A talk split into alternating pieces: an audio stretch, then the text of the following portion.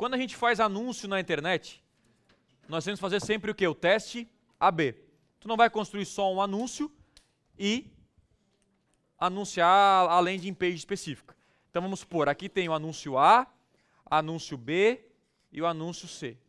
O que que geralmente nós, mero mortais, o que, que a gente faz? E aqui é a landing page do cara. Tu vai lá, cria o quê? No mínimo, três anúncios, esse é o mínimo para criar, e você envia esses três para uma landing page. Perfeito? Cara, se você falar para o cliente na hora de vender Google Optimize, já vendeu. Tipo assim, o cara nem sabe o que é isso, muito menos instalar. Então, é perfeito. Então, provar para o cara como é que gera esse resultado. Eu fiz o anúncio A, B ou C, deixei ele rodar por algum tempo, vai rodar por 15 dias ou no mínimo 100 cliques. E aí o que, que nós vamos descobrir? Qual converteu mais? Qual foi o melhor anúncio? Então vamos supor que o C é o pior anúncio. Pausa o C, vamos dizer que o A é o melhor anúncio.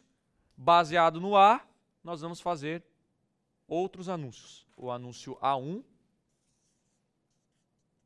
e o anúncio A2. Então, de tempos em tempos, de 15 a 15 dias, uma vez por mês, você vai fazendo isso aqui. Aí você descobriu que esse aqui é ruim e esse aqui também está muito ruim. Sempre no mínimo três ativos e mandar para a mesma landing page. Qual é o erro disso aqui? A mesma landing page.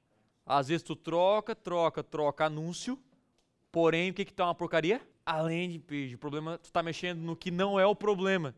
O problema tá. Sabe quando tu faz um anúncio que tu fala, agora vai ser matador e não vende nada? E o cara te xinga depois?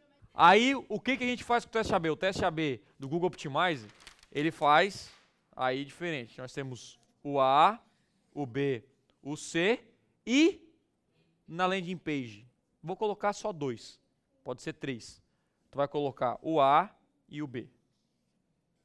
O anúncio A, o anúncio B e o anúncio C vai para A. E aqui é a mesma coisa. Por quê? Porque eu vou descobrir qual é o melhor anúncio com o quê? Com a melhor landing page. E aí a mágica acontece.